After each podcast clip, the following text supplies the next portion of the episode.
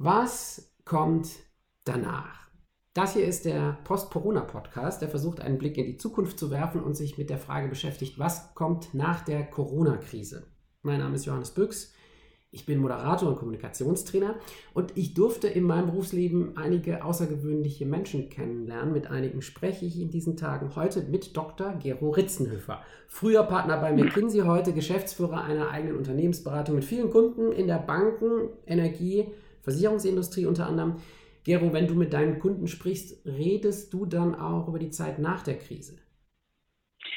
Im Moment ist dieses Thema nach der Krise noch bei den meisten gar nicht aktuell. Die beschäftigen sich eher damit, was sie jetzt nächste Woche machen und äh, wie sie so gesehen das operative Geschäft managen.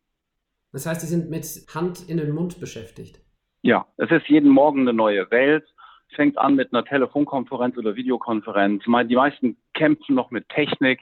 Und jetzt lernt selbst das Top-Management, äh, wie man wirklich sich in eine Telefonkonferenz einwählt und auch wie man eine Videokonferenz organisiert. Mhm. Also es ist wirklich geprägt von eher operativen Themen. Und hier und da kommt natürlich so eine Perspektive auf zwei, drei Monate rein. Ähm, äh, und es gibt Klienten, die stoppen auch ihre Projekte, äh, weil sie einfach nicht weiter wissen und erstmal dann als Reflexreaktion aufhören, große Transformationen zu machen. Das heißt, einige sind noch im Panikmodus und gibt es ein paar, die schon weiterdenken?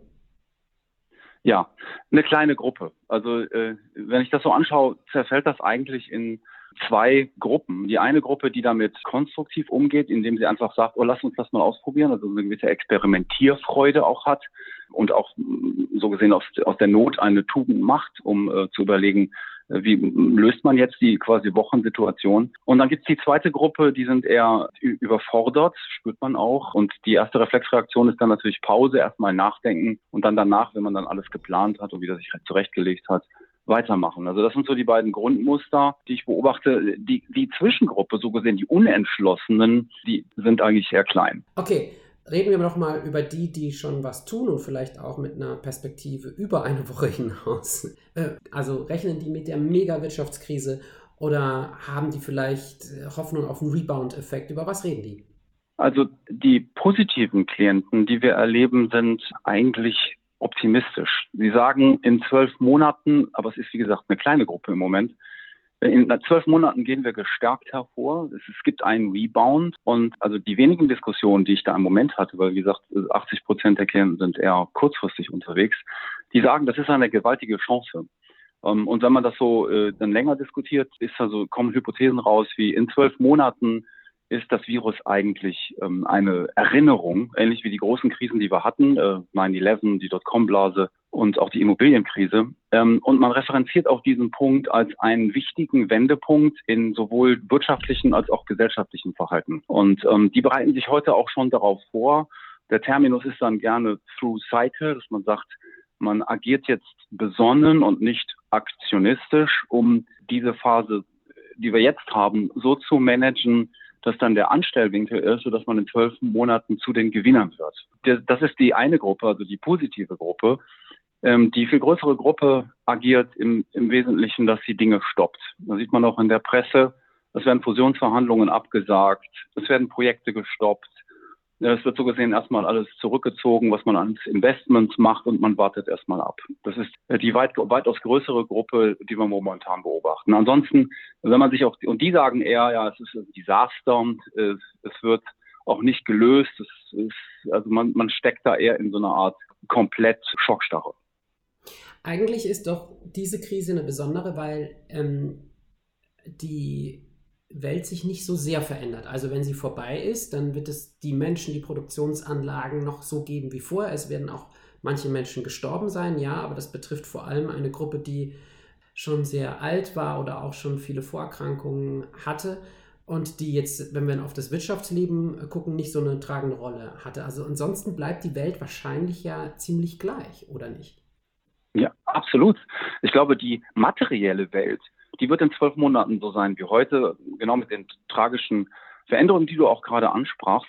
Ähm, das äh, Interessante ist jedoch die psychologische Welt. Und da denke ich, ist diese Krise, so wie jede Krise natürlich besonders, aber sie zeichnet sich eigentlich durch folgende drei Faktoren aus.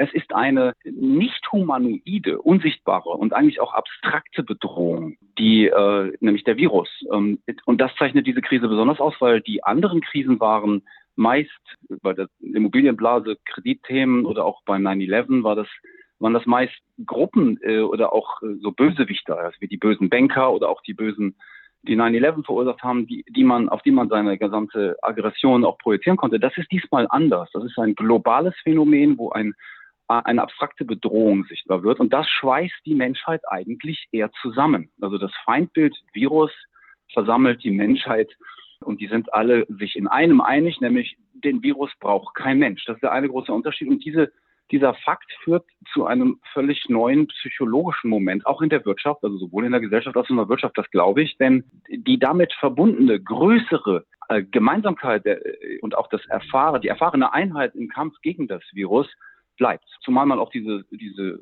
diese Corona-Krise auch in zehn Jahren noch erinnert.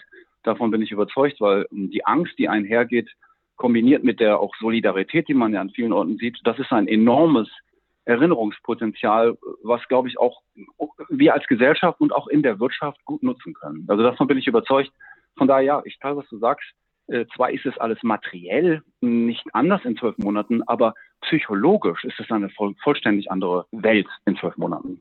Müssen wir damit rechnen, dass die Angst auch vor einem neuen Virus komplett verändert? Denn ich kann mir vorstellen, wenn Corona vorbei ist, heißt es ja nicht, dass wir nicht in zwei Jahren eine neue Schweinepest, SARS, MERS oder wie die letzten hießen haben, die dann vielleicht viel mehr Angst machen als berechtigt. Das kann man ja nicht immer wissen am Anfang eines Ausbruchs. Das ist eine spannende Frage. Also die, der Coronavirus selber ist ja nicht quasi frisch erfunden von der Natur in diesem Jahr, sondern die Corona-Wellen gab es ja jedes Jahr. Und äh, jetzt das Besondere dabei ist, dass es eben äh, besonders präsent ist überall. Einmal durch die unheimliche Datentransparenz und zum Zweiten natürlich auch die höhere Mortalität, die über den Patient, über den äh, gesamten Planeten hinweg ähm, sichtbar wird. Corona wird es auch nächstes Jahr geben. Äh, ich glaube, dass im nächsten Jahr jedoch, wenn es ein zweites Mal äh, passiert, man das alles schon einmal durchlebt und gelernt hat und damit diese Angst vor dem ersten Mal, wie das dieses Jahr ist, nicht mehr so stark ist, weil man damit auch Muster hat äh, äh, im Corporate Memory des gesamten Planeten, wie man damit umgeht. Und was ich beeindruckend finde, ist, dass jetzt in dieser und letzter Woche ja gewaltige Entscheidungen getroffen wurden zu Hilfspaketen und diese Geschwindigkeit ist ja einzigartig. Das hat es ja in der Welt noch nie gegeben, in der Klarheit und in auch der Größe äh, in allen Kontinenten. Äh, und das ist etwas, das wird man bestimmt dann in der Lernkurve im nächsten Jahr innerhalb von Wochen lösen und nicht erst innerhalb von Monaten. Also von daher die Angst vor der Epidemie oder Pandemie ist sicher noch dann da, aber sie ist äh, deutlich abgemildert ähm, und sie ist auch deutlich besser planbar und auch deswegen besser gemanagt. Das glaube ich schon. Das, was du sagst, trifft auch diesen Punkt, wir machen einen Fehler wie bei Lehman nicht nochmal. Damals hätte man ja Lehman auch vielleicht retten können. So gab es einen Dominoeffekt, weil Lehman nicht gerettet worden ist. Diesen Fehler scheint Politik nicht zu wiederholen. Könnte aber auch heißen, dass jetzt auf die Corona-Krise eine extreme Finanzkrise folgt und danach die extreme Immobilienkrise. Wie siehst du das? Welcher Dominostein wird jetzt umgeworfen? die Kaskadeneffekte, also ein Dominoeffekt ist, das Risiko ist natürlich da. Ja, ähm, und ich, ähm, ich hätte da folgende Hypothese zu. Also im Moment, äh, sagte ich eben auch, die gliedern sich die, die Menschen und auch die Unternehmen. Also wenn man die, äh, am Ende werden ja Unternehmen von Menschen geführt in zwei Gruppen. Einmal diejenigen, die konstruktiv und auch fantasievoll mit der Krise umgehen ähm, und äh, dann neue Wege finden, neue Geschäftsmodelle äh, und entsprechend auch Ideen haben, wie man damit kurz-, mittel- und langfristig umgeht. Auch in zwölf Monaten dann so gesehen neue Geschäftsmodelle machen, die heute noch gar nicht denkbar sind. Und die andere Gruppe, die versuchen, das Alte zu bewahren und ich glaube, die werden auch verlieren. Die, wenn du sagst, äh, es wird eine Kaskade an äh, wirklich Risiken und großen Problemen mit sich bringen, würde ich das so sehen. Es gibt drei Prognosen. Es gibt die Prognose für die ähm, äh, heute konstruktiven Unternehmen, für die ist das eine gewaltige Chance. Die werden im wirtschaftlichen Rebound äh, noch erfolgreicher dastehen, als sie heute sind. Also die äh, die, die, die Corona-Krise ist eine Beschleunigung derer, äh, der, deren äh, Trajektorien, Erfolgstrajektorien. Ähm, genauso andersrum, die, die heute eher passiv oder auch abwartend oder auch bewahrend mit diesem Thema umgehen, die werden ihren Misserfolg beschleunigen. Und die dritte Gruppe ist eigentlich die interessanteste. Das ist die Gruppe der Unentschlossenen, die eigentlich gar nicht so wissen, was damit jetzt passiert. die Sorge, die ich hätte, das ist die größte Gruppe, ich hoffe es nicht, aber die Sorge ist eben, dass 60 Prozent eben mal gucken, ich weiß jetzt auch nicht, wie ich damit umgehe, dass die per Zufall entweder erfolgreich werden oder entsprechend nicht Erfolg haben werden, äh, weil sie einfach durch Zufall entweder das Richtige nicht tun oder das Richtige tun. Und diese Situation, glaube ich, wird insgesamt und da bin ich ja Zweckoptimist, äh, eher zu einer großen wirtschaftlichen Frische führen, die uns neu, Erfolg neu definiert. Also die, äh, die, die Corona ist somit eine Beschleunigung, ein Katalysator für eine neue Welt, für eine neue Wirtschaftswelt, für eine neue gesellschaftliche Welt, die wir übrigens dringend brauchen, äh, weil am Ende alle diese äh, neoliberalen Versuche oder auch die, äh, die äh, wirklich mit großer Inbrunst äh, platzierten Probleme des Planeten, die werden ja eher im Salon gehört, aber im täglichen Leben haben sie keine Auswirkungen. Und äh, die, also ich meine damit Klimaprobleme, Energie und Hunger.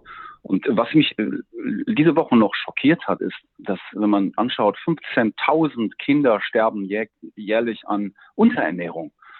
Und äh, das guckt sich kein Mensch an und hilft auch da nicht. Und dann im Vergleich haben wir natürlich sind, große, äh, also drei Zahlen, ja. tägliche, tägliche Sterbezahlen, ne? 15.000. Ja, ja, oder täglich ja. sogar, ja. Und das, genau, das schaut sich keiner an und jetzt Jetzt ja, tragisch sterben jetzt viele äh, mit dreifacher Diagnose. Ähm, äh, man kann sie einzeln, ein paar Einzelfall auch diagnostizieren und auch finden. Und das ist natürlich eine gewisse Irrationalität und noch eine Disbalance in den Größenordnungen. Hm. Ähm, gibt es etwas, was ihr gerade im Unternehmen macht, um zu den Unternehmen zu gehören, die in zwölf Monaten noch stärker dastehen? Also ich könnte jetzt sagen, wir sind natürlich ganz vorne dabei, positiv zu sein. Aber nein, das ist nicht der Fall. Auch in unserer kleinen Unternehmung, ähm, obwohl wir eine wirklich tolle Wissensgesellschaft sind mit unseren 70 Beratern, zergliedert sich das auch in diese drei Gruppen. Also die einen, die äh, jetzt zu Hause im Homeoffice sitzen, übrigens alle unsere Berater sitzen im Homeoffice, und da gibt es die ein Drittel, die, die, die blühen jetzt auf, die arbeiten wie verrückt und äh, sind dabei. Dann ist eine, ein, ein Drittel auch eher braucht äh, eine gewisse Orientierung. Also die brauchen Steuerung und auch ein bisschen Hilfe, was sie jetzt tun müssen, weil sie den Teamverbund nicht haben vor Ort. Also die Digitalisierung des Arbeitsplatzes ist eigentlich eher mehr gewollt als äh, funktioniert das. Und dann gibt's die, ähm, die Gruppe dazwischen. Also diese drei Gruppen, von denen ich eben sprach, die, die Winner, die Undecideden und die, ähm, die eher Passiven, die haben wir leider auch bei uns. Ähm, aber bei uns ist das schon im Schwerpunkt so, dass die meisten eigentlich jetzt das ähm, wirklich mit großer Energie machen und auch sich unheimlich ähm, zwischenmenschlich abstimmen und äh, mit dem Klienten toll arbeiten. Also es funktioniert bei uns sehr gut. Der Klient geht da auch komplett auch bei unseren Klienten sehr flexibel mit um. Ist eine tolle Atmosphäre, ist anders. Ja, man sieht jetzt die äh, Kellerräume und auch die Arbeitsräume äh, sowohl der Klienten als auch von uns, unseren Beratern. Also kommt eine ganz andere Nähe zutage. Äh, auch so eine gewisse also kumpelhafte, freundschaftliche Nähe, weil alle kämpfen ja mit dem ganzen Modell. Also es ähm, ist im Kleinen sichtbar, was ich glaube, was auf dem Planeten im Großen sichtbar ist. Und viele Kinder rufen im Hintergrund Papa, Mama. Ähm, ich ja, ich sitze hier zum Beispiel mit unserem Hund unbedingt. ja, richtig. Also die, die, die, Kinder rufen im Hintergrund, die Hunde laufen durch die Gegend, ja, das ist wahr. Eine Nähe ähm, zur Familie ist da. Also mehr Persönlichkeit durch die Krise. Einen letzten Punkt würde ich gerne machen. Und zwar ähm, einen Ratschlag. Einen Ratschlag von Dr. Gero Ritzenhöfer für die Zeit nach der Corona-Krise. Ich, äh, ich würde sagen, beobachtet, wie die Neugier in euch wächst, zu sehen, wie es andere machen und was mit euch selber während dieser Krise passiert.